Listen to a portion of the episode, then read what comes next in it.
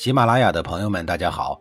告诉大家一个好消息，除了音频以外，我最近开始以视频的方式为大家讲历史，内容也不再局限于中国古代史，而是涵盖人文、社会、西方历史等等，还包括对一些经典童话人物、历史人物进行全新解读。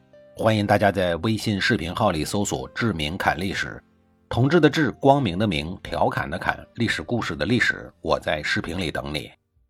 上一集里，我说到了善良的、为难的舅舅邓启侯和不为难的外甥楚文王的事儿。很快，楚文王在邓国就吃饱喝足了，养精蓄锐以后，一路风驰电掣北上，很快就攻灭了申国。除掉了周朝南边这个最大的异姓国以后，他把这个地方变成了楚国的一个大县。此时，邓国虽然幸存，但已微弱府邸有余。次年的春天，也就是公元前六七八年，楚文王自申国返回的时候，邓启侯再也看不到谦谦有礼、难以启齿的外甥了，而是城外楚军的一片喊杀之声。楚文王连和舅舅对话的兴趣都没有。舅舅和母亲是很重要，但是和开疆拓土比起来，一文钱也不值。楚文王一声下令，楚军驾着云梯就往城上冲。邓启侯的脸吓得苍如白纸。楚军刚刚灭了申国，士气正旺，一个个像狼崽子一样，他能不怕吗？但是怕又有什么用呢？志在必得的楚文王不管不顾，全力攻打自己舅舅的邓国。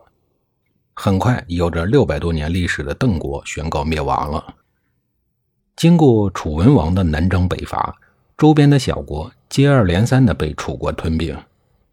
正当楚文王为继续征战而四处找理由的时候，汝水流域的蔡国和淮水流域的西国之间出现了矛盾，这给楚文王带来了惊喜。这一天，西国国君的夫人归氏回娘家陈国，途经蔡国的时候，蔡侯尽地主之谊，设宴款待了小姨子归氏。一见归氏不要紧，蔡侯是两眼放光呀。几年不见，小姨子越发漂亮了。只见她面如桃花，身若拂柳，仪态万千。这不就是传说中的仙女下凡吗？看看小姨子，又回头看看小姨子的姐姐，自己的夫人，不禁大发感慨：一奶同胞，这姐儿俩差别怎么那么大呀？蔡侯本来是一个轻薄浮浪之徒，酒席间难免行为轻佻，言语不恭，全无敬客之礼。归氏大为的恼火，回去以后一五一十的向国君老公哭诉自己在蔡国受到的委屈。西侯盛怒，试问天下有哪一个男人能容得下这一等奇耻大辱？西侯一边安慰老婆，一边在心里盘算着怎么才能惩治一下蔡侯这个臭流氓，出一口恶气。直接领着军队和蔡国硬碰硬肯定是不行的，他知道细胳膊拧不过粗大腿。双方的实力摆在那儿呢。西侯脑筋一转，决定找自己的大哥楚国帮忙。早年楚武王邀请一堆小国在沈陆会盟的时候，西国就是在其中的。而蔡国与当时的中原大国齐国有姻亲的关系，所以他们不肯臣服楚国。再所以，楚国一直对蔡国很是不满。于是，西侯立刻派使臣到楚国，和楚武王咬上了耳朵，把见不得人的损招告诉了同样阴损的楚文王。楚文王听了以后，一阵的狂笑啊，直花乱颤的，乐不可支的采纳了西侯的意见。要知道，搞定蔡国这一块大肥肉，是他垂涎已久的事情。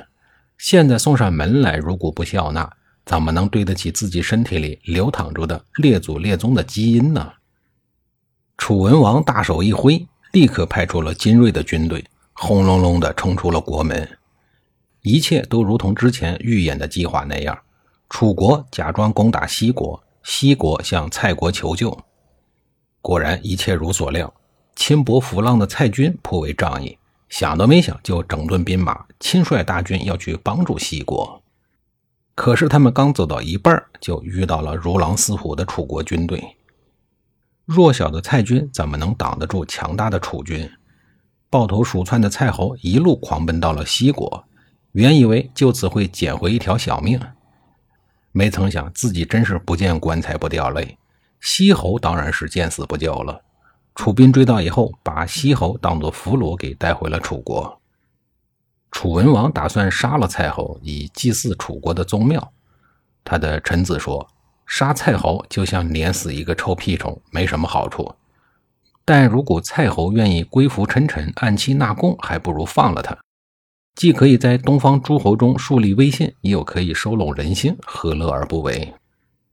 楚文王最终采纳了臣子的建议，释放了蔡侯。然而，天下没有不透风的墙，纸是包不住火的。蔡侯很快知道，背后捅刀子的人竟然是西侯。于是，为了报复西侯，语言表达能力超强的蔡侯，在楚文王的面前，激烈的宣扬西国夫人归氏是如何的美丽动人。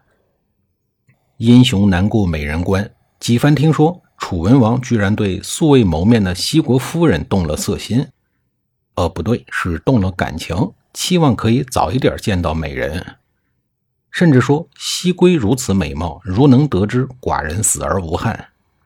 蔡侯趁热打铁说：“以大王您的威名，就是要西侯的脑袋，他也得乖乖的献上，更何况是一个妇人。”楚文王大喜，决定干大事儿。没多久，楚文王以巡视四方的名义来到了西国，西侯亲自接驾，极其的恭敬。宴席之上，西侯给楚文王敬酒，楚文王端着酒杯，笑着说：“前些日子帮了君夫人一个大忙，君夫人怎么也不出来说一声谢谢，敬寡人一杯呢？”西侯哪敢违命啊，马上派人去后宫请夫人。片刻之后，环佩声响，夫人归氏胜负而出，拜谢楚文王。